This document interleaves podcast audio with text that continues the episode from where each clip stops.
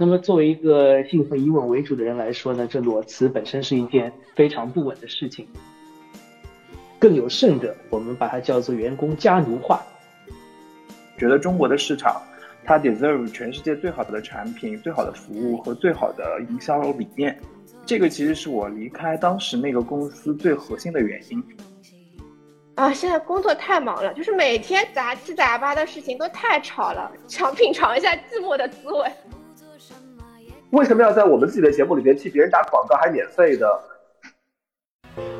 我是东东，是在北京生活的南方人。我是姑姑，我是上海人。我是哈罗德老师，是生活在浦东中外环的新上海人。我每天五点准时下班。我身体想躺平，精神却在内卷。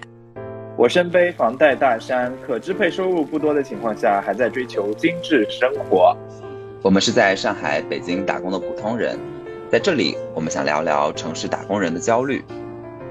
更想分享焦虑以外生活的其他丰富面相，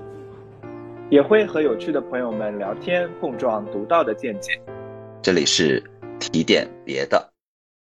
欢迎收听提点别的。在之前的几期节目里面呢，我们有聊到我们在不同国家的旅游的经历，也聊到在城市生活中的休闲娱乐。其实，在我们的先导片中呢，我们就有聊到我们播客的三位主播呢，都是生活在北京、上海奋斗的这个城市打工人，所以我们也想通过我们的播客分享一些城市打工人的感受。说到工作呢，对于我们三位而言，最近刚好处于一个职业生涯的转折点，就是在一个公司或者在一个岗位上已经待了一段时间，想要有一定的改变。那在这个节点呢，就要考虑说是跳槽呢，还是更换自己的工作岗位呢，还是有其他的选择呢？今天我们就来聊一聊这个问题。今天呢，我们再次邀请到了曾经做客我们朝鲜旅游那期节目的嘉宾 Steve 老师，请我们的马老师给大家再做个自我介绍。各位听众，大家好，我又回来了。上次节目播出之后，有人说我声音好听，这是我回来的动力。谢谢大家。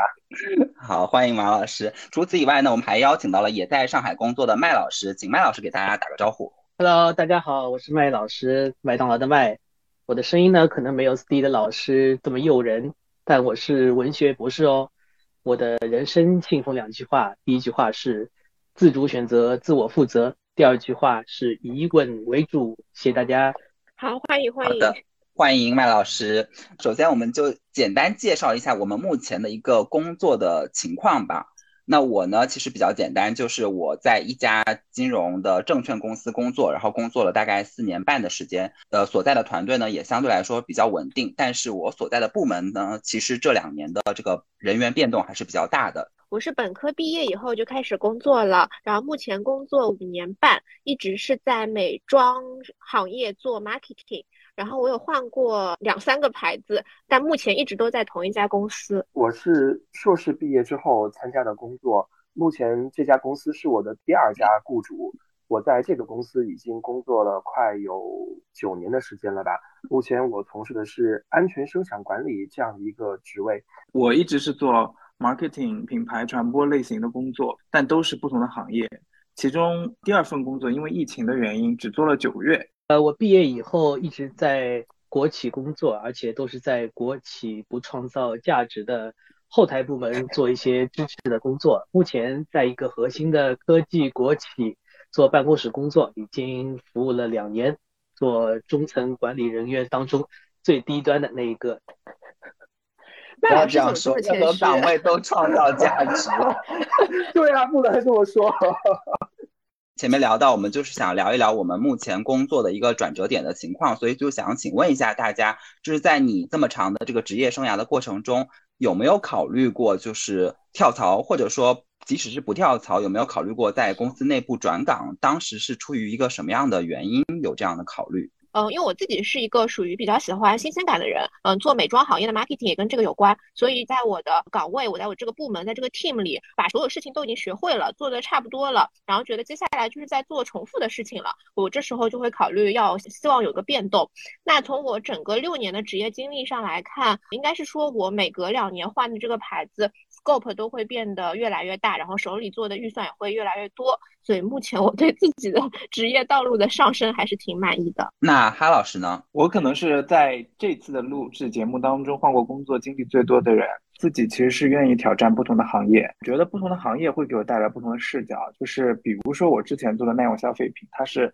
供应链非常长的一个行业，那你可以看到从上游到钢铁，甚至到能源，再到下游，比如零售各个方面的一些视角。那我觉得这样的换行业、换品类的跳槽的工作方式，给我自己带来非常多的新鲜感。这可能和在公司内部的换岗带来的体验有些不一样。嗯，其实我前面也有介绍到，我工作四年多，其实都是在同一家公司，而且基本上连团队都没有换过。但我确实曾经面临过，就是要不要跳槽的这样的一个困惑。一次就是在三年前，当时我工作的第一个小团队的领导他跳槽了，然后他咨询我说要不要跟他一起跳槽，但我当时就面临着一个可能只有北京的。就是工作的人会有着相关的困惑，就是因为我在这家公司拿到了北京户口，那就会有相应的这个服务期限。就是我当时只工作了一年多的时间，还没有达到那个户口要求的五年的这个工作期限，所以我基于这样的一个因素就没有去跳槽。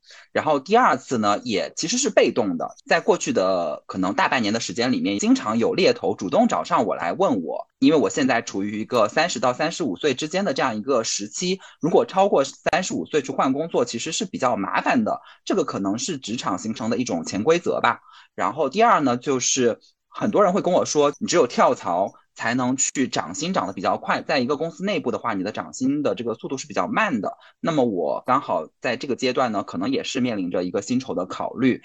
再加上我自己这个小团队呢，在去年的时候加入了一个同事，这个同事可能跟我的合作并不是那么的愉快，所以我是一度有跟这些猎头有过一定的接洽的，但目前为止我还没有就是正式的去换过工作。但是三十五岁换工作是你是指在只在你们金融行业，而且你说的是换工种吗？不然比如说像在我在的行业，就是三十五岁之后，你无论怎么换行业，但是比如说你做的还是 marketing 这样一件事情，或者比如说你在做的是。金融的某个工种这样一件事情就是没有关系啊，就是你做的还是那个工作种类，只是你换了不同的公司或者换了不同的行业。对，可能就是不同的行业不一样。但是我经常会有人告诉我说，三十五岁之后去换公司，可能难度会大很多。所以像你们公司三十五岁以上，大家都会动的比较少了。对，相对来说是这样子的。嗯，理解。我觉得在市面上有一些这样的传言，尤其是像互联网这样的企业。它可能更新迭代比较快，它需要一些更加年轻的新鲜血液能够补充到公司当中来，充当一个生力军的这个角色。所以三十五岁以后，不管怎么来讲吧，就是自己的学习更新的速度以及身体的机能可能都不足以支撑你去做一些高强度的工作。所以呢，三十五岁可能客观上是一个很多职场人的一个坎儿，在一些特定的行业。还有另外一个，我觉得就更加广泛的一个范围内来看的话，其实很多人可能主动的这个方面。也不太会去想在三十五岁以后做很大的变动和调整，因为很多人到了三十五岁以后，毕竟因为成家立业、结婚生子等等，你可能需要考虑的因素不是你自己一个人，所以在这样的情况下，你每换一份工作，哪怕你的上班地点变得更远一点点，可能你都没法去接送孩子。嗯，我觉得可能是有这样的因素，就是尤其是当你成家了以后，三十五岁那个节点，可能你又身背房贷，然后又孩子刚刚是处于一个非常需要教育的这样的一个时期。那接下来我们就来听听 Speed 老师他的换工作的经历。我换过一次公司，然后在公司内部调岗，我也调过好几次了。我第一家公司呢是一家乙方的公司，他做的行业还是说做安全生产管理的。但它是提供服务的，在那个公司里边，其实本来发展的也还蛮不错，挺受重视的。我在很短的时间之内就得到了很多的机会，去把公司当时能够对外提供服务的不同类型的项目都跟了一遍。公司也是着力的想培养我，但是后来我自己觉得，在这个公司的发展，就平台是受限的，因为你毕竟是一家乙方的公司，所以你可能在短期内也很难形成一个有框架的、有条理的所谓的学院派的一个。这样的一种认知，这样其实对于我的长远发展是不利的，并且因为乙方的公司还是非常非常受制于甲方的要求吧，所以有的时候挺看别人脸色的，会周末加班，也会熬夜加班，然后会经常的连轴转的出差。我本来就有换这个工作的想法，那后来在某一次加班和我的老板沟通这个工作压力的这个情况下呢，算是一个小的节点就爆发了，然后最后我就决定裸辞。当时并没有想好下家，但是我仍然做了这个决定呢，是想让自己稍微的可以调整一下。后来我的第二家公司呢，就是我现在目前仍然在做的这个公司，就一直到现在已经做了九年多，快十年的时间了。这个公司就是一个做甲方的公司。我这家公司呢，整个产业链条还是很完整的，所以即便是在一家公司内，你也会看到非常多样的不同的这种产业生态。我当时在这家公司的第一份岗位呢，是在上游部门。后来很不巧的是，大家都知道，在二零一四年、二零一五年左右，全球油价的下跌。使得整个上游勘探开发都受到了很大的影响，所以我是被迫要换岗的。在上游没有太多的项目、没有太多机会的情况下，我转到了下游。当时我转岗的时候，其实是不太情愿的，因为在我们公司内部有一个不太成文的，但大家都心知肚明的提法，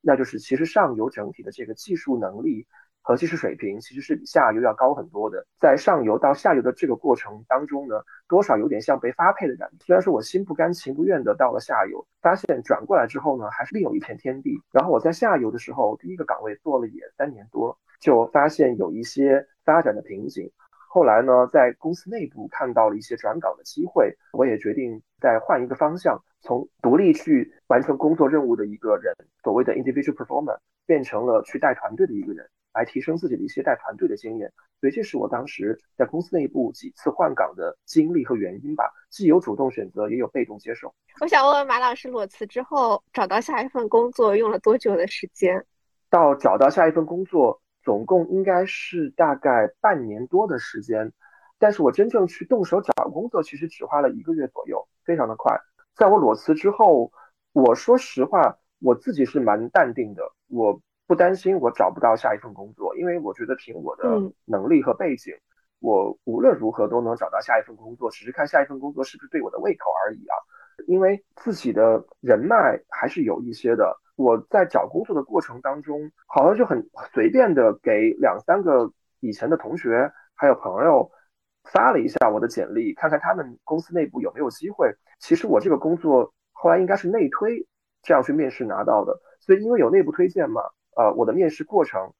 也非常的顺利。刚刚马老师有提到说，第一份工作最后的时候，在晚上跟老板有一个爆发的冲突。我想问一下，这个爆发的冲突的细节是什么？因为当时我在上一家公司成长的很快，我从公司两年当中的一个所谓的安全工程师，一下就跨到了第三年、第四年的一个部门经理的一个职位。那我当时其实去接这个部门经理的职位的时候呢，我是觉得。我自己成了部门经理了，那么我可以更加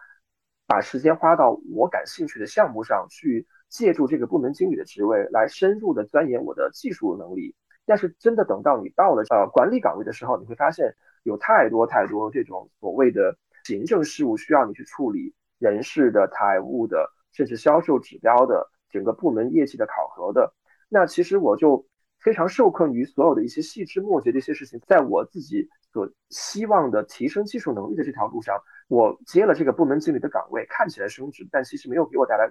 更大的收益。那反倒是因为我承担了部门经理这个职位，我需要对我所负责的所有项目都要承担考核指标。因为当时整个部门也在成长期，其实人手是不够的，就是我们处于一个扩张状态，项目在不断的进来，但我们的人手是吃紧的。而我自己呢，作为部门经理，我既承担技术任务，也承担商务职责。在这样的情况下，很多项目，因为我在商务前期是和客户去谈过的，可能客户也锚定了，觉得我应该来去做这个项目，而我自己谈下这个项目，拿回公司内部来执行的时候呢，我可能自己又没有办法去参与。那么在公司人手又不够，有很多新人啊，可能能力还达不到的情况下，在很多客户的项目上都会出现一些交付的困难。而这个时候呢，我的老板就会觉得，无论如何，我作为部门经理要承担这个职责。所以他不管怎么说，一定要我加班出差或者加班写报告，而我其实觉得自己已经非常非常的疲累，所以在这个点上是有一个爆发。接下来我们来听听我们的麦老师，他好像也有一次换工作的经历，那当时是一个什么样的情况呢？听到各位老师在那边谈论自己的经历啊，我感触其实是特别深的，因为无论是东东、顾顾还是 Steve 啊，其实都对于自己的想要什么，对于自己的一些未来的。规划都是特别清晰，而且特别能够去主动掌控自己的生活。那么我作为一个信奉以稳为主的人呢，我就不能像他们这样，我可能不是太清楚自己特别想要什么，但是反过来说，我也通过我的工作经历，让我知道了我不想要什么，这也是造成我之前有一次和 Steve 老师一样裸辞的这么一个经历。那么作为一个信奉以稳为主的人来说呢，这裸辞本身是一件非常不稳的事情。呃，我们可能在网上经常看到大家啊，动不动就去裸辞啊，世界这么大，我想去看看，都是这样的一个感觉。但其实现实生活中，包括我接触下来，大部分的人是不会在岗位上会有一个空窗期的。在现实生活中也遇到过，别人会对我这段经历保持质疑，就是如果你第一段工作做得很好的话，为什么会有裸辞这样的情况？其实这个是社会对于一些人的不理解。那我想裸辞的话，是因为我实在忍无可忍。那这个的话包括三方面的原因啊。以下我要预警，因为以下包含大量的负能量，但所有事件因为真实发生事件。那么在第一条上。就是出现了严重的公私不分的情况，工作时间和私人时间是完全没有分隔的，特别是在这个周末或者是节假日啊，这个无尽的电话会打进来，只要响铃三声不接，就会遭到领导在公开场合的批评，而且一件事情可能要反复提起说半年那种。那第二个方面呢，就是对于领导的权利是没有制约的。无论是晋升还是考评，都凭领导的一言堂，这就造成了我们工作生活中的内卷程度特别深啊，无谓的攀比啊、邀功啊、溜须拍马啊，这种情况非常普遍。呃，有时候甚至会出现员工加成化，更有甚者，我们把它叫做员工加奴化，就是员工完全是为领导服务的，而且是不分公不分私的服务。我处在这个体制当中，我也。希望能够独善其身，但是这波洪流击到你的时候，你是没有办法去独善其身的，所以只能选择这个用脚投票。年休假这种明确的劳动法有规定的一些东西，那都成为领导的恩赐，只要领导一句话，你就可以被剥夺。我们也是最近提出来的职场 PUA 啊，实际上 PUA 它其实有一个巨大的技巧，就是把你贬得一无是处，然后把公司抬得很高。为什么呢？因为你我们有一句话，就是说公司是一，员工是零。你即便能力再高，水平再强，才华再深，那你没有公司的一，你就是个零。公司是一，你后面零多了，自然也就多了。这个是我们领导经常给我们 PUA 的一句话。呃，刚才我也介绍过，作为一个单纯的后台部门，其实它本身并不能创造价值。那么这一点，我是在什么时候感触最深呢？我是在每年的这个公司的年度报告当中，我感触最深。因为集团的大领导每年做工作报告的时候，永远不会提到我们所承担的工作职责。那这个时候，我就觉得我们对于公司大领导来说，价值是微乎其微的。但是呢，我们的部门领导可能在平时工作中都给我们灌输：哎，你太重要了，把一些机械的、无意义的、简单重复的事情称之为锻炼，把一些毫无价值的工作量啊称之为成长。那这些的话，其实都是在潜移默化当中给你灌输一个 PUA 的一个过程。第三个方面呢，也是和第二个方面相关联的，就是一个自我贬值感。像刚才我们姑姑可能谈，三十五岁如果要跳出这个公司去往其他公司的话，你可能在 marketing 方面已经是个专家，那这样的话，你自然有你的核心竞争力去换岗。但是在我的这个工作当中，它年度的周期性特别强，每年可能从一月份干这件事，永远是一样的。那这样的话就造成工作处于一个低水平的循环，你每天可能都很忙，但是你跳出这个圈子来看，你可能又忙得没有意义，造成一个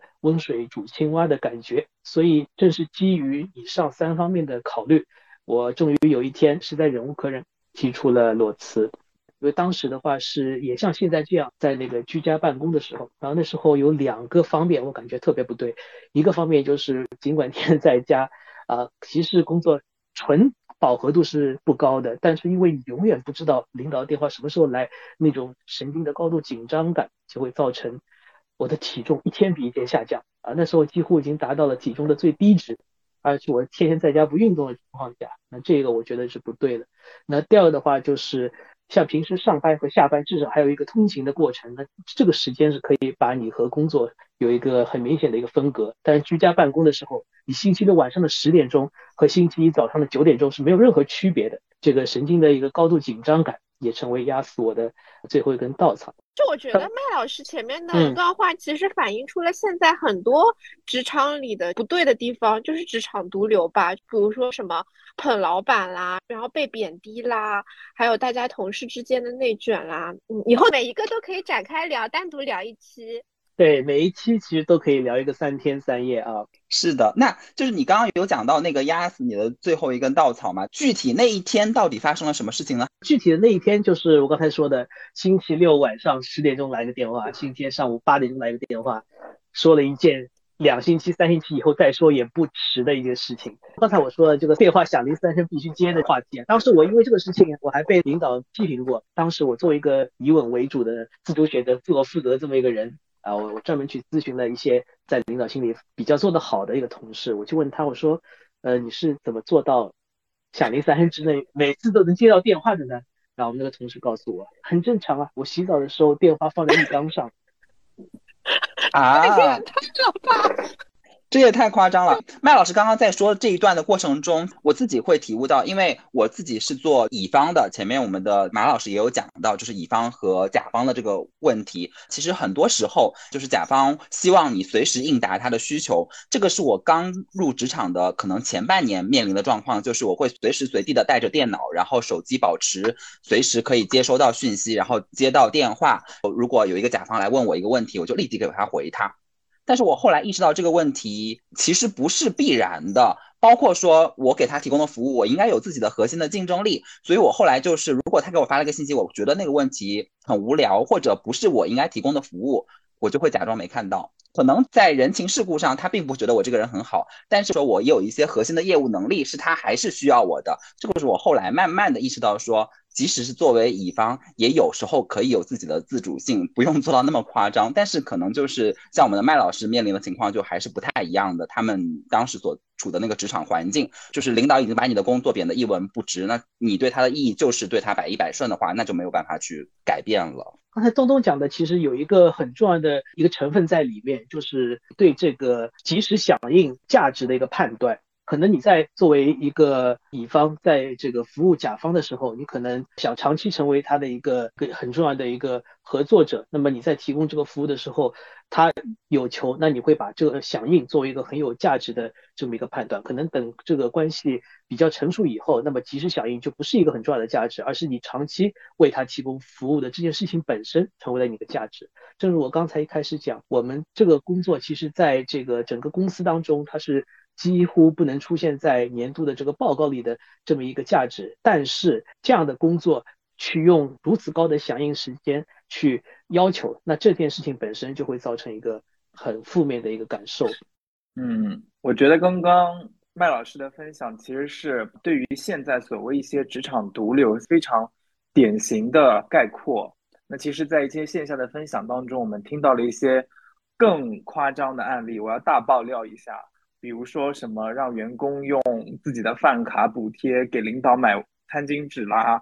什么早上七点钟去陪领导的家人去做体检啊等等，这样的案例听到真是令人吓掉眼镜。刚刚提到了很多职场当中典型的毒瘤现象，其实这些都成为大家对于职场比较厌恶的部分。那接下来我们想讨论的是说，什么样的因素会让你觉得这份工作你想换过去，或者说这个团队你想进去？就对我来说的话，我自己有一个排序，我的第一排序可能在很多人看来是非常的不合理的，那就是我会把工作地点放在第一位。其实这样会无形中就是拿掉很多的工作机会。但对我自己来说，因为我从求学开始就一直待在北京，那有很多的这个社会关系也好。亲人的关系也好，朋友的关系也好，都处在北京。虽然现在也有很多上海啊或者深圳的朋友，但是对我来说，生活在北京仍然是最自在的一种状态。所以目前为止，我并不想去变更我的这个工作地点。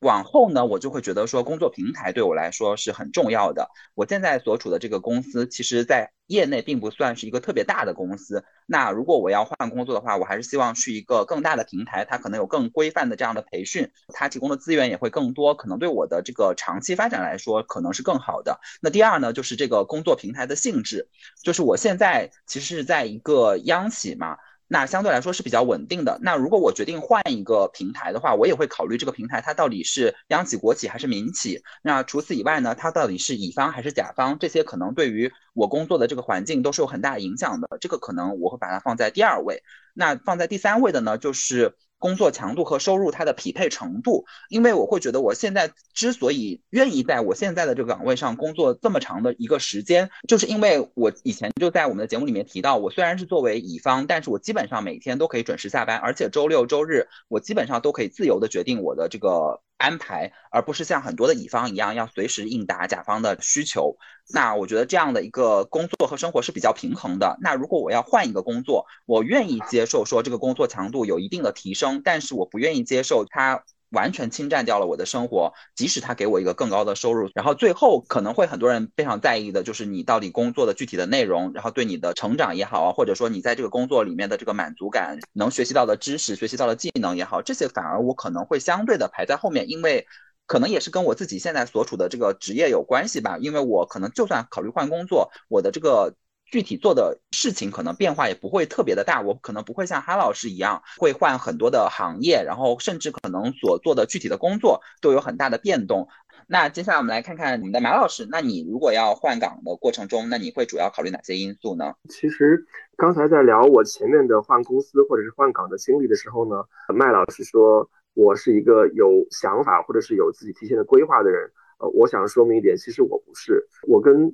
麦老师其实是一样的，我并不清楚我自己喜欢什么，或者是我真的想要什么，我只是一直都很清楚我不想要什么，所以我从第一家公司到第二家公司，是我不想要在乙方工作，我不希望有太多的加班。那么我在目前这家公司的换岗经历呢，多少都有些被动的成分在里边。我觉得可能是得看我的年龄段吧。就像我当时裸辞，这个更换的过程是多少还是有一些年轻气盛的这个成分在里边。那我现在如果再让我换岗的话，我的考虑可能会有两个方向。如果是和我现在的职位差不多、收入差不多的，那么我希望做的专业方向会有一点调整，这样让我能够保持一些新鲜感，在这个学习能力逐渐下降的这个年纪，仍然还是可以保持一些学习的动力和好奇心。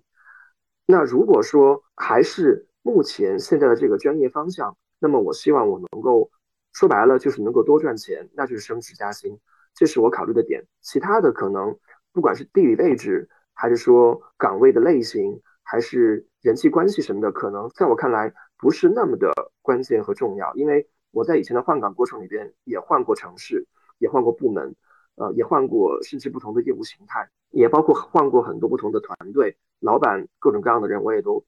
跟过。有中国人也有外国人，然后我在呃合资公司在外企也都做过，所以我觉得其实很多大家说起来的一些，不管甲乙方的关系也好，还是上下级的关系也好，其实你不可能得到一个完美的这样的一个合作关系，每个团队都或多或少总有一些这样那样的问题，这个就是一个概率问题。所以从个人的角度出发，我就会考虑怎么能够让我自己的收益最大化。那么，要么就是扩充我的知识边界和能力，要么就是提升我现在的价值，让我赚到更多的钱。但是，马老师就是因为就我所知，你当时换岗的过程中，从北京换到上海的话，那个适应对你来说是很容易的吗？这个其实，如果是要我给大家一些不能叫忠告、一些建议的话，我觉得还是不要贸然的去换一个城市，或者说，如果是你要改变一个业务形态，你要换一个团队，你要换一个城市。就这些条件都是要同时发生的，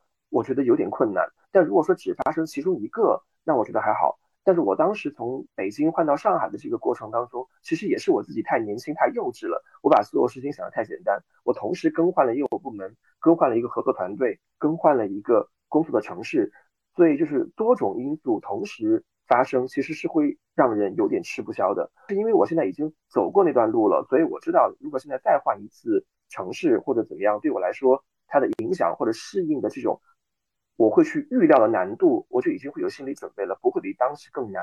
嗯，那其实就我所知，我们的哈老师当时也有一次换工作，是又换了城市，又换了行业，然后又是在疫情爆发的那个前的那样一个节点。当时你就是面临的是一个什么样的情况呢？其实我的第一份工作有一点点类似之前马老师说的校友的内推，就我去到了一个团队，从大领导到中层领导都是自己同一个学院、同一个专业毕业的师兄师姐。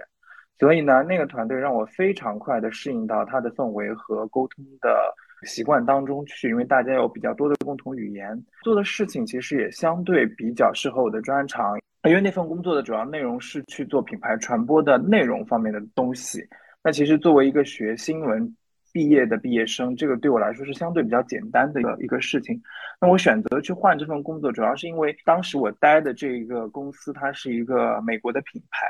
其实我们可以看到，这个美国的品牌对于中国市场的产品输入是非常差的。它往往是把自己成本最低、销量预期最保守的产品放到了中国市场。那其实作为一个中国人，我看到了这样一个嗯商业策略背后的这些思考，我其实觉得非常的不开心的。因为我觉得中国的市场，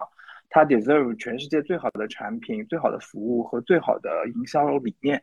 所以这个其实是我离开当时那个公司最核心的原因，也正是因为如此，我我希望为一个中国的品牌去服务，并且帮助这个中国的品牌在世界范围内去产出它最好的东西。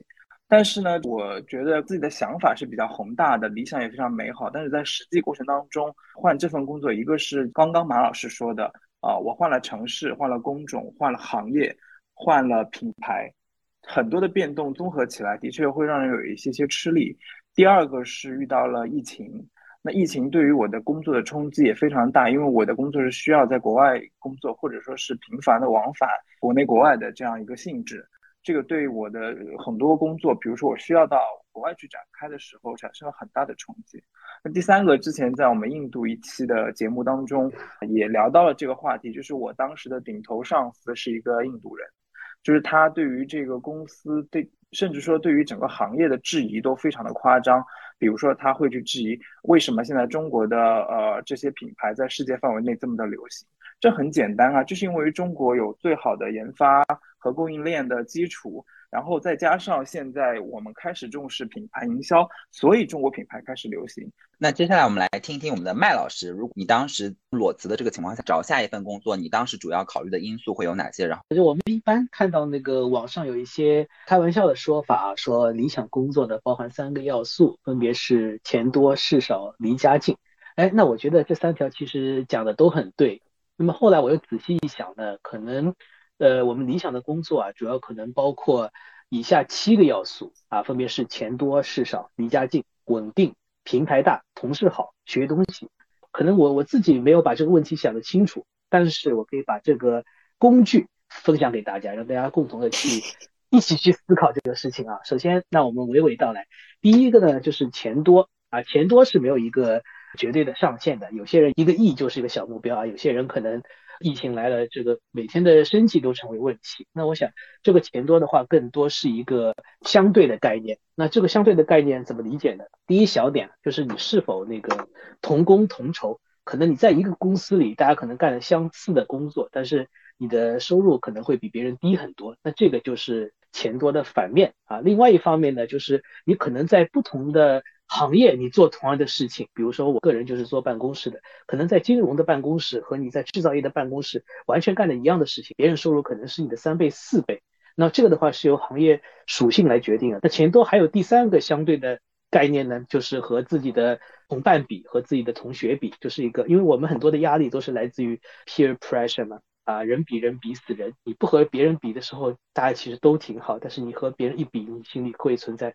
不平衡。第四个方面呢，就是刚才东东所说的，这个钱多是要和事少进行一个比，主要是我们讲的一个性价比。如果你你钱呃一般，但是你本身事情不太多，然后你有很多的精力可以去做其他的副业，那这个钱多就是相对而言就更提升了。那第二个方面呢，就是事少啊，事少的话包含两层意思。第一个呢就是。工作量不多。第二个呢，就是这个工作别人觉得工作量很大，但是其实你特别擅长干这个，所以你可以用别人三分之一到四分之一的时间就完成。第三个方面呢，就是离家近，这个的话，我想在大城市可能真的在家旁边，这可能性是比较小的。那么一般通勤时间可能二小时到四十五分钟单程，我觉得可能就已经算离家距离挺近了。四个方面呢，就是稳定啊，这也是呃秉持了我一贯以稳为主的这么一个核心的生活理念。那我想稳定可能对我们大部分来人来说，特别是网上的那些年薪百万的人来说，他可能没有一个概念。但其实我们在特殊的疫情期间，你去看看，嗯，对于这个经济的打压是有多厉害。你可能平时代驾司机，呃，可以挣得很好，但是你疫情一来了，他们吃什么喝什么，那这个其实稳定的优势就体现出来。这也是我为什么我一直在这个相对稳定的国企和央企工作这一个很重要的原因。然后下一个方面呢，就是大平台，这个其实有很多的内涵可以去延伸了。在我这边可以分几个维度去理解。第一个的话，就是这个平台本身它具有价值，你要做一份有价值的工作，那么你才能感受到这个平台给你带来的价值，这价值是相辅相成的。那第二个方面呢，就是这个平台是否可以给你带来一些资源？那有些资源可能是为工作所用，有些资源可能是为生活所用。就比如说我们很多。可能有些人就会呃倾向于去医院里面做一个门诊办公室这么一个工作啊，虽然是一个呃可能没有什么成长的工作，但是你基本上全家人的医疗问题都可以解决。那其实这也是一个平台给你带来的价值。那第三个方面呢，就是平台位于这个晋升当中的作用。那这个的话，我作为一个国企的员工，我特别感受深刻。你可能干的完全同样的事情，但就是因为你在不同的平台，你才会形成了一个领导和被领导的关系。比如说，你在一个公司的总部也是干同样的工作，就比你要在他的子公司干同样的工作，你就天然的比别人高半级，甚至一级，甚至构成了一个领导关系。所以的话，这个我也是给大家一个建议，就如果你选择到国企、央企这样体制内的去工作的话，尽量选一个最上层的公司啊，你可能干同样的事情，但是你就自然而然的在这个晋升方面会比别人取得先天的优势。第六个方面呢，就是同事好。那同事的话，包括领导，包括天天和你坐在你身边、跟你一起打交道的同事。那这些的一个是这个人品啊，这自然不用说。如果整个公司都跟《甄嬛传》一样，都跟后宫一样，自然是没有任何这个工作体验。那另外一方面呢，就是同事之间，无论是工作交流还是生活交流，那肯定需要一个频道的对应。如果三观不合，或者是学历相差实在过于悬殊的话，这其实很也很难形成一个很良性的互动。那最后一个方面呢，就是学东西，就能不能学到东西，也是我们判断一份工作是否有价值很重要的一个指标。就是你可能在年复一年重复一个工作的时候，你很容易形成一个自我贬值感。但是如果有不断的新的输入，可以让你学到新的东西，这些东西可能就是这个公司给你带来的，然后你这技能。学到的这个能力又能够去应用于其他更丰富的一个挑战，甚至是外部更好的资源都能有一个呃接口的话，那这个学到的东西对你来说就是一个提升你核心竞争力。那我想以上七条再总结一下：钱多事少离家近，稳定大平台，同时好学东西。这七条其实是我们帮助我们去分析工作的一个框架。在现实生活中啊，一个工作能够占到三到四条的话。这基本上就是一份可以干的工作了啊！我不能说它是一个很优的工作，它是一个 acceptable 的工作。这是当时你裸辞完之后就已经总结出来的这么非常有条理性的这个框架吗？我们感受到了这个文学博士的水平。对，因为我我这人有一个习惯，就特别喜欢在洗澡的时候想问题。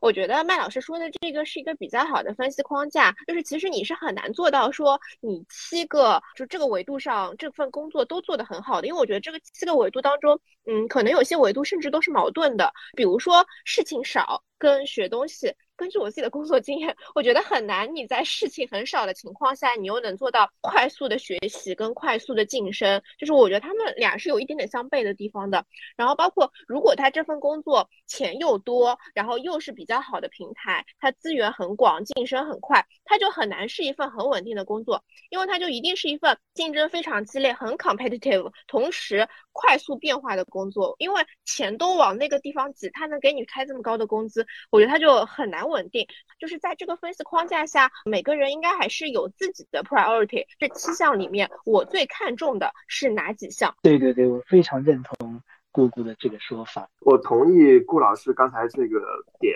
除了刚才顾老师说的这几个点以外，我觉得还有一些问题。因为麦老师自己是在自己出生的城市本地工作的，那他只考虑了所谓的离家近，就是通勤短的这个问题。那其实还有很多人可能像我一样，还会考虑你是在北上广这样的城市工作，还是说你回到自己的老家，这是另外一些因素需要可能每个人自己去权衡的。还有一个，我觉得同事好这个事情，其实我认为不是可以预先选择的。你可以是发现同事好或者不好之后，决定是不是继续在这里留或者要走。但其实本身同事到底是什么样的关系，同事什么样的一些品性，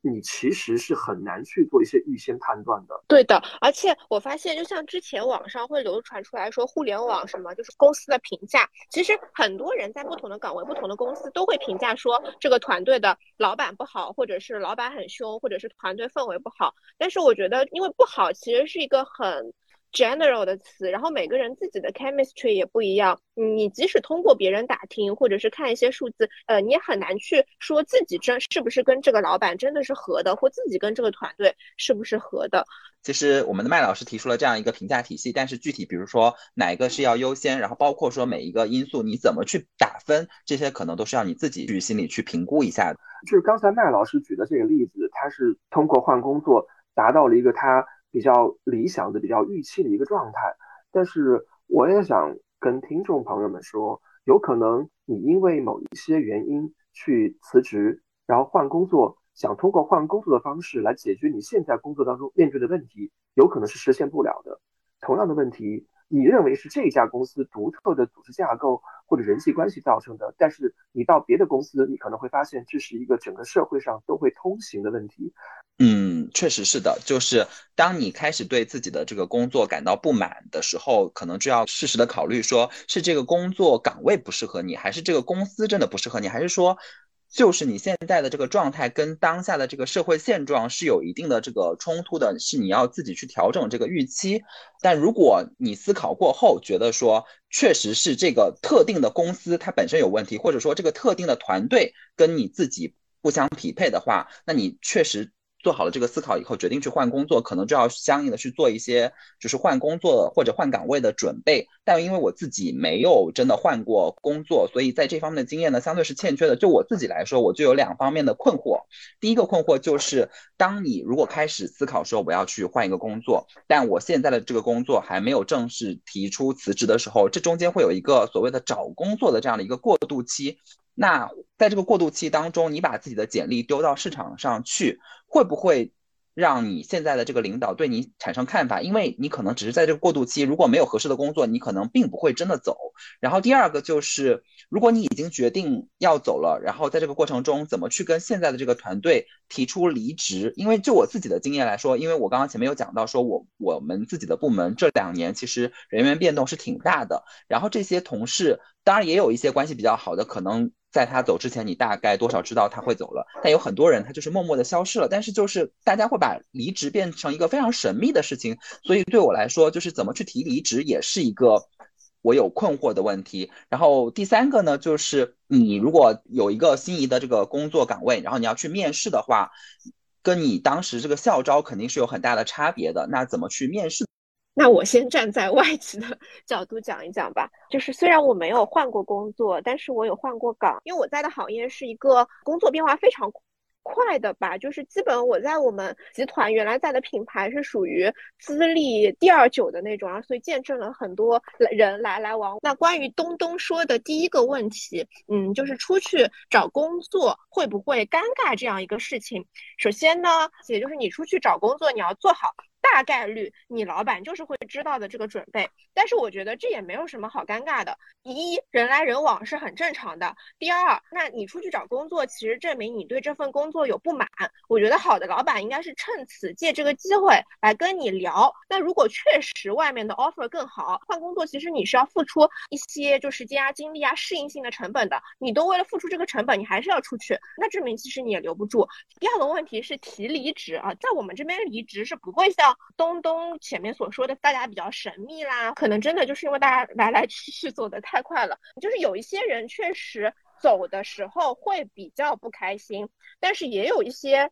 起码表面上看起来是比较好聚好散的。我们公司还有很多人是属于离完职之后又二进宫的。如果你还是在做 marketing 这份工作，或者说你做其他的工作，你以后还是可能会跟其他的同事或者老板遇到的。所以我觉得就是尽量还是把离职这件事情处理的比较圆满。第三个问题就是你要做哪些准备？这个我觉得第一点就是你先要把自己的简历跟自己在各个求职平台上的信息都改好。然后我我有时候做完这些动作都感觉说我老板要知道我去面试了，因为有时候我们会通过一个人是不是更新了他在求职平台上的 profile 来看他是不是要动了。我自己也没有 出去面试过，因为我加了很多很多不一样的猎头。然后我觉得我如果一旦自己要出去找工作的话，嗯，可能不会特别急吧。然后去面。是的话，我觉得就是要做好充足的准备吧。就是每个人都要对自己的实力跟能力有一个比较公正的评估吧。如果你觉得你自己是实力就是在那里，能力就是在那里，那无论你面试成功还是失败，其实都。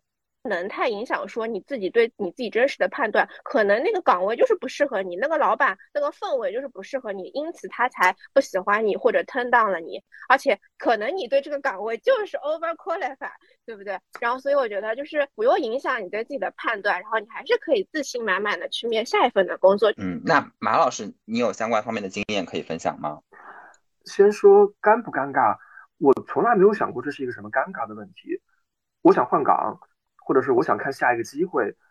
我我觉得这是自然而然的事情，可能和我们公司大环境或者一个大的政策方向有一些关联吧。是我们公司有一个大原则，它为了保证所有员工对于这个工作的一个新鲜感或者兴趣，也为了促使公司内部不同部门、不同方向、不同地域、不同项目的人能够有这种知识或者能力的互相的流动，所以其实每一个人在本岗位上。都只是四年的任期，公司内部就有这样一个文化，是希望大家能够流动起来去换一下岗的。我们每年除了要定每个人的全年的这个绩效考核的指标以外，也会去根据你前一年的表现和下一步你想换什么样的方向的岗位，去制定你的每年的发展计划。然后另外是关于刚才提到要怎么去做准备，去做好这个面试或者找到下一个岗，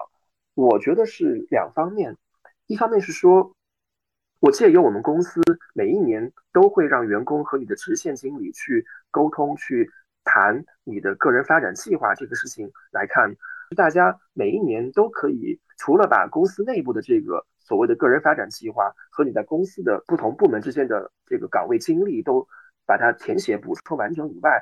通常情况下我们也会鼓励下属去市面上去投放简历，去测试一下你的市场价值。其实这也是反过来敦促你自己，对自己有一个更加全面的或者更加客观的一个评估。这样，不管你是在公司外还是公司内看机会，都会有一个更加理性的判断。所以，我觉得，如果说你定期的对你的这些简历、对你的这个从业经历都有一个梳理的话，其实本身就是一个很好的帮助自己去理清职业发展方向的一个机会和做法。你在改每一次简历的时候，其实多多少少，如果你认真在做的话，就是在对自己过往的所有经历做一个回顾。那么你做的好的是哪些？做的不足的是哪些？你喜欢的是哪些？你不喜欢的是哪些？你接下来想怎么走？其实就是借这个机会是可以把它做好的。因为我现在在带一个部门，我的下属好几个人经常会跟我说，我最近太忙了，所以呢，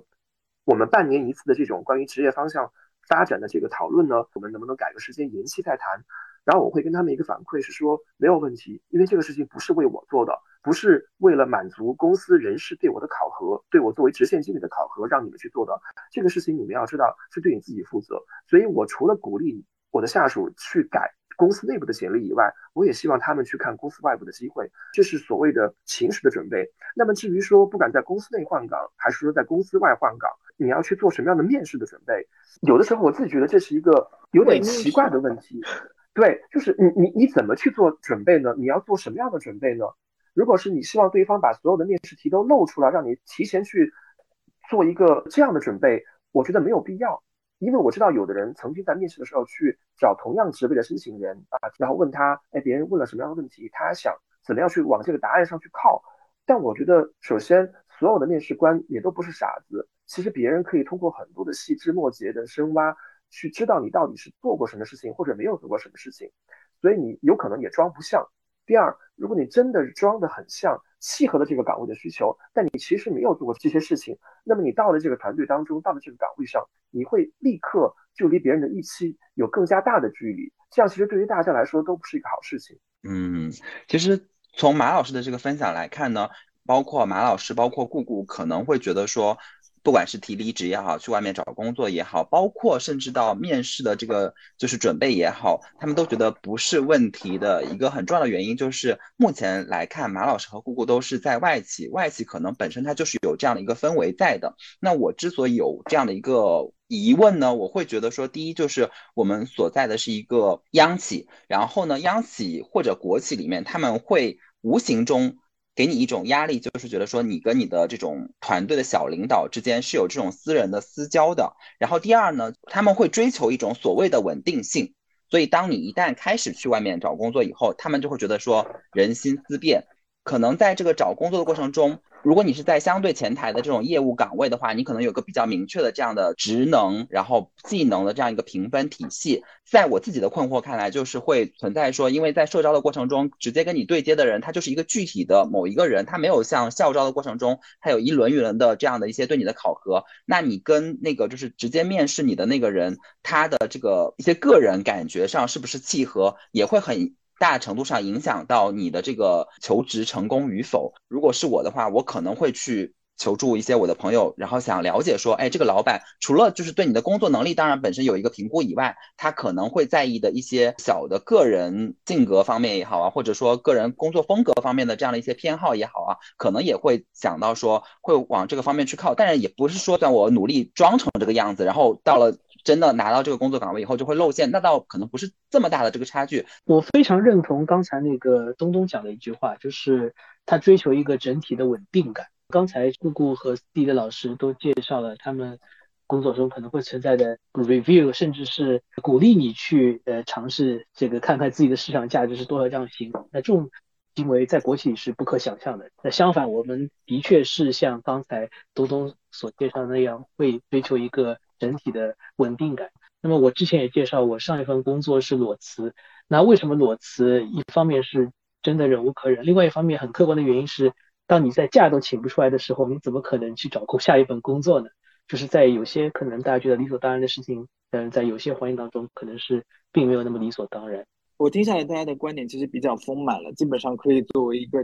八九十分的跳槽参考。那我这里想补充一个，第一个是你要相信你的老板也是一个职场人，他自己也会考虑自己的职业发展，所以连你都在考虑投简历会不会被别人看到的时候，你的老板一定会考虑过这件事情。所以你真的有这样的想法的时候，不妨直接跟他去沟通你对于工作当中的出现的问题的理解。哦，第二个是你对于自己的这份工作出现了质疑的时候，我的建议呢，就像前面说的，换工作是一件成本很高的事情。我已经换过两份工作了，可能在我们这群主播当中也是经验比较丰富的。所以我的建议是你再看一看你所身处的这间公司有没有你想去的岗位或者团队，因为这样是一个既能够调整你目前工作状态，又成本相对比较低的方式。那。也会保持你在过去几年这家公司的积累，会对你的未来有一定的帮助的这样一个基础。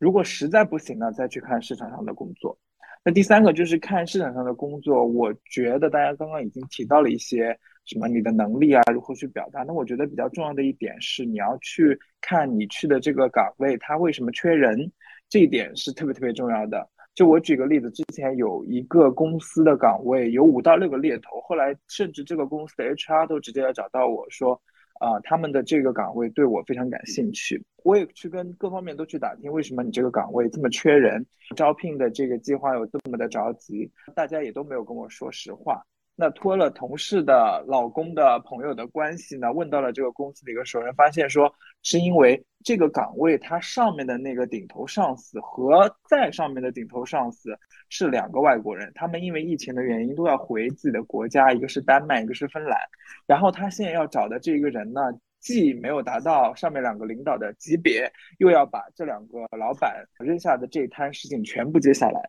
所以呢，他这个人就找的特别的着急。这个是我给大家，如果你想看中一个岗位，你想去接触的建议，一定要通过各个方式来打探他为什么缺人。如果你真的实在打探不到，最简单的方法是，你可以直接问面试官，你为什么缺人？我相信啊，一些对于这个岗位真的要找到合适的人的面试官，他会跟你说实话，就是我现在这个公司的状态是什么，business 需求是什么，所以我需要找到这样一个人。嗯，我觉得哈老师说这点真的很重要。当你决定要换工作了以后，因为是一件非常重要的事情，那对于你接下来可能要去的那个工作岗位，一定要。充分的去了解它，这样等你真的换过去之后，可能它才会是相对更适合你的。那最后呢，我们就想再来聊一个问题，除了我们前面提到的，就是换部门也好，还是换公司也好，那当你就是在职场中面临着不太满意的这样一个现状的这个时候，你还有没有别的可能的选择？我觉得就像前面说到的，其实。有时候你觉得工作的时候不开心，或者觉得你跟这个岗位不匹配，有时候可能是这个岗位或者这个 team 的问题，但有时候可能是自己的问题。就比如说像去年，我有比较好的朋友，他可能就是工作上因为自己情绪出了问题，因此才觉得工作中事事不顺心，然后他就。花了一两个月的时间出去旅游，然后去新疆啊什么什么的，然后旅游了一圈回来，心情好了，然后就觉得说这份工作能继续干了。所以我觉得就是也会有存在自己调整的问题。那我现在自己的话，我目前所处的状态是，我已经工作了五年多了，也工作算上升到一个中层的级别的吧。我目前关于呃 marketing 这个技能已经掌握的差不多了。接下去我再往上走，可能是去的是管理岗，会带更多的人，然后是需要说更多的阅历呀、情商啊、待人接物啊、处事啊，包括你如何看公司报表啊、财务啊等等这样子的事情，然后包括跟不同的人沟通，然后让你的下属能来帮助你，然后让你的同事能 manage。up manage down 这样子，然后我觉得这些经历呢，不是我目前继续在这份工作岗位上能带给我的，且我考虑到就是我人生的一些变化跟计划吧，所以我有考虑说是不是要出国。边再小小插一个呢，就是因为我自己是一个没有太强的。社会时钟的人，就是我不觉得说一定要到某个时间要结婚，或者某个时间要生小孩儿，因为目前二十八嘛，所以我觉得二十八岁或者明年二十九岁出国，对我来说也不是一个太难的决定。就是我不会觉得说，好像别人都在好好的工作，或者别人都要结婚了，那我是不是出国了就没有跟上这个社会时钟了？那我就不会这么觉得。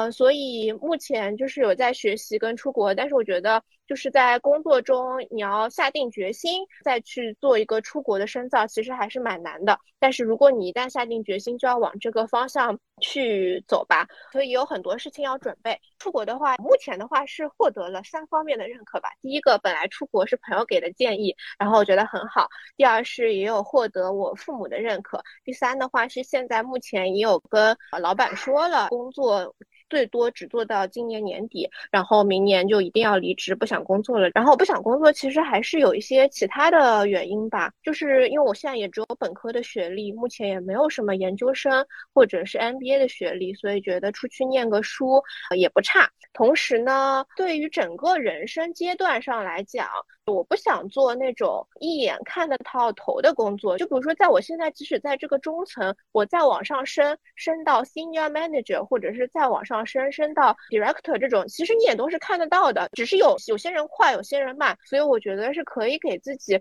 一段 gap year，然后出去看看，说是不是有一些不一样的选择，然后是不是，呃，人这一辈子只能做这一份工作，还是能说做不同的工作？然后觉得出国对我来说的话，就是除了可能有一些工作上前面说到的阅历啊、情商啊、待人接物啊，包括英语能力的提升以外，它对我的人生也有别样的意义。因为我从小就是一直生活在父母的身边嘛，所以觉得说出国能让我变得更独立，然后也能让我。可能能静下心来做一些事情吧。我觉得我，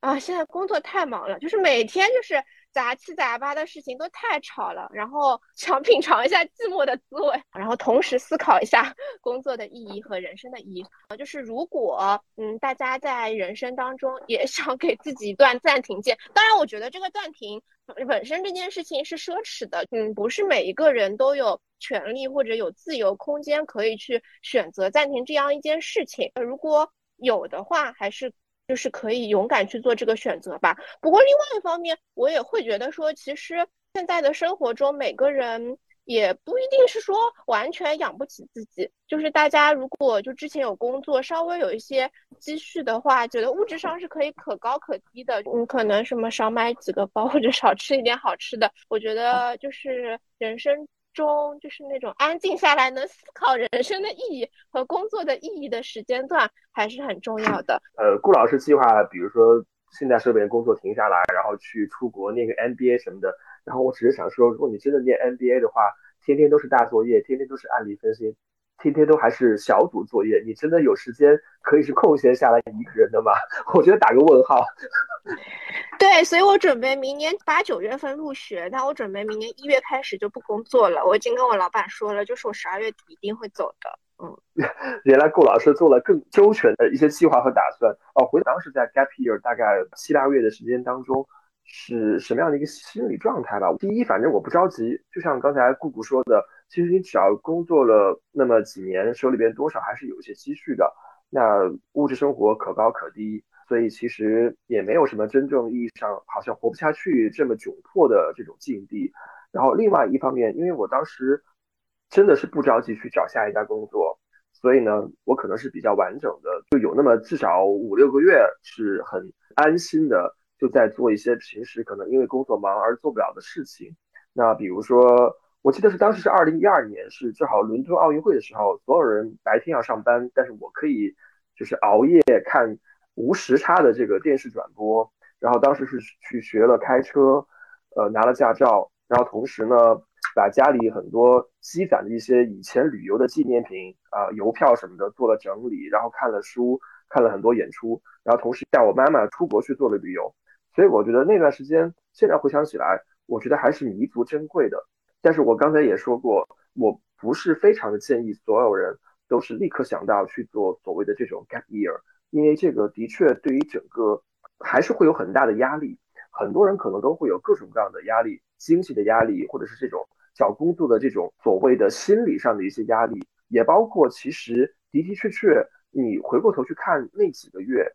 的时间的话，呃，还是会觉得在职场上多少是有一些浪费或者是停滞的，这是这是我后来在思考这个问题，当然我不后悔这个选择。并且我认为我仍然是收益大于我的损失的，但是可能很多人因为毕竟权衡的点是不一样的，权重不一样，所以可能得做一个不要那么冲动的决定。然后如果说真的要去做这个决定，我觉得年龄也是宜早不宜迟。如果真的是所谓的三十五岁以后，我觉得无论如何你都不要去做所谓的这种 gap year 的这种计划或者打算。如果年纪轻一点啊，像顾老师现在这样一个正当年的年纪，我觉得是。哎，怎么着，我觉得都可以的，可以稍微的折腾。我相信前面有提到说，大家不管是啊在做 gap 啦，还是说准备去读 MBA 啦，至少你们在经济上都不会有一个巨大的冲击。但是我是知道麦老师在他呃裸辞后的阶段是拿了社区的低保的。呃，诚然呢，的确是拿过那个失业保险金，但我拿失业保险金的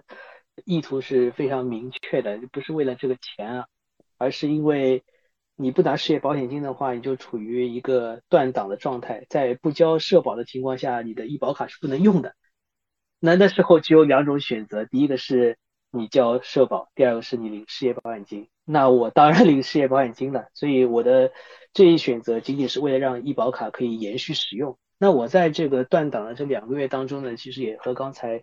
呃 Steve 老师一样，做了很多自己长期以来想做而没有做的事情。比如说，我当时就想这个通过一个知名的图库网站的一个签约摄影师的一个认证，那最终也正是在这两个月的这个断档时间里面啊，我实现了这个认证。这个目前还是比较值得吹嘘的事情，因为全中国的话，呃，通过认证的也就两三万人，哇哇哇！也是现在，所以现在看起来也是一个比较好的一个经历。然后对于这个断档期还能做什么？或者说像刚才顾顾这样，是不是需要去出去学习深造？我觉得这个还是呃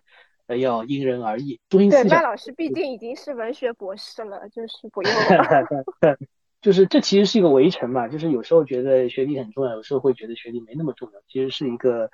墙里人看墙外，墙外的人看墙里这么一个状态。所以我还是非常认同刚才毕业老师所说的，就是在年轻的时候，反正人只活这么一次嘛，有机会不惧成本的情况下，可以去试一试。但是如果真的超过了一定的年限，可能还是应该采取以稳为主的这么一个态度。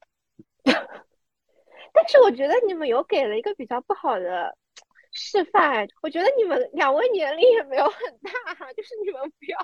这样子。我觉得绝对的年龄可能它不是一个限制，但是你就要结合你当时可能所处的情况，比如说你是不是背上了房贷这样的情况，这些可能都会影响到你当时做这个 gap 不 gap，或者说你要不要去深造，这些都会有巨大的影响。就让我们假设一下一个很极端的状态，我知道就是在尤其是在过去两年，甚至到现在。因为疫情的影响，很多人可能工作方式的转变，然后包括业务也不好做，工作压力都很大。如果这个时候你想去做所谓的 gap year，你辞职以后你能干嘛呢？除了去国外读书，你几乎都没有选择了。你在国内旅游可能都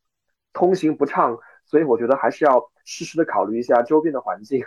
我刚才有一个问题需要和麦老师做一个澄清。麦老师说，他因为医保的不断档，所以他需要去领这个失业救济金。但是我当时在裸辞之后，我也考虑过这个问题。当时得到的咨询答案是说，如果我领了低保之后，那我以后在我真正退休的时候去领退休金的时候，会因为我曾经领过失业金而被定为另外一个计算的方式，所以使得我将来拿到的钱可能会变少。所以你做过这个对比吗？我我不掌握你刚才说的那个情况，因为至少在这个街道办事人员跟我沟通的过程中，他没有给我提到这个问题。那至少从你的实操经验和我的实操经验，其实，在同样的 gap year 当中当中，为了保证我们的医保不断档，我们俩采取的是不同的路径。所以马老师选择的是交社保，对吗？我选择的方式是自己找了一支有资质的人事服务公司去替我交这个社保最低的标准，保证我的社保不断档，当中就包括了医保。所以其实这当中的所有的这个钱是我自己出的，等于说我把钱给这个人事服务公司，他去替我去上这个社保。但这样保证了我的记录是不断的，对，就是即便是你要裸辞的话，其实也不是一个那么纯粹潇洒的一个事情。就是以我为例，我在裸辞之后，我不但没有工作收入，我还反向的拿钱去保我的社保。所以在这样的情况下，大家也要稍微的做一个权衡考虑。呃，其实大家之前提的更多的是在职场这个围城内外的一个选择。我跟大家不太一样的是，我曾经考虑过创业。我曾经是有一个非常清晰的创业想法，我想做一个定制化的职场补剂的品牌。当时那个阶段是国内有很多这个程序员猝死的新闻。那其实有一些科学研究会证明说，你在这个极度疲劳的时候，一粒维生素 B 可能就会把你这个猝死的风险降低。所以我其实是有相对比较成熟的一个创业的想法，甚至说当时已经去接触了后端的产业链和供应端。因为维生素或者相类似的补剂，它不需要特别复杂的这个生产的执照，或者说是供应链的条件。当时是有考虑过要自己去创业，成立这个品牌，去找风投的想法。但是也是因为疫情的原因，一切的想法都被中断了。在这个把自己的想法变成一个商业策划书，去找资本的这个阶段的时候，这一切就戛然而止，然后又回到了普通的这个职场的状态里。哈老师，你的这个创业计划幸亏失败了，因为我听起来它非常的助纣为虐。可是，在现在这个已经有一个很成功的品牌，它做出来了，它并不是要从如何不猝死这个角度去做沟通的，而是说它一定是根据你每个人群不同的状态去帮助你维护自己身体的健康。如果大家感兴趣，可以去看一下这个品牌。就我觉得，在两三年前，我的设想跟他现在的理念是完全一样的。为什么要在我们自己的节目里边替别人打广告还免费的？那这一句可以剪掉，所以我前面没有提到这个牌子。反正我觉得哈老师的总结起来就是说，如果当你发现你的自己的这个工作岗位或者工作的公司不满意的话，你还有一种选择就是自己变成老板。但是我相信我们以稳为主的这个麦老师肯定是觉得说自己变成老板，他面临着巨大的不确定性的。但是除此以外呢，我觉得就是你。自己变成老板，可能还有一种可能性，就是在你的这个工作之余去发展一些所谓的副业。就像我们的麦老师，他通过这个图片认证以后，这个图片可能也能创造一定的这个收益，然后也是为自己的兴趣服务。那包括说像我们三个主播在这里做这个播客，虽然。是兴趣为出发点，但是我们也是希望说，哎，这个播客未来能不能做得更成功一点，然后可能能够获得市场的认可，这个也是可能的一种选择吧。好的，这个路还好远哦。是的，那就希望我们能做得更专业，然后更更好吧。嗯，今天呢，其实关于换工作，然后如何找工作，然后甚至就是 gap 的这个。内容呢都都聊了非常的多，然后我相信我们的职场当中呢还会有很多很多其他的问题，但由于时间的限制呢，我们今天可能就只能聊到这里，然后希望我们后续的节目呢能够聊更多的跟职场相关的问题。如果大家有感兴趣的内容呢，也可以跟我们留言，然后我们可能之后的节目中都会聊到。谢谢两位老师非常精彩的分享。好，谢谢大家，谢谢，谢谢大家，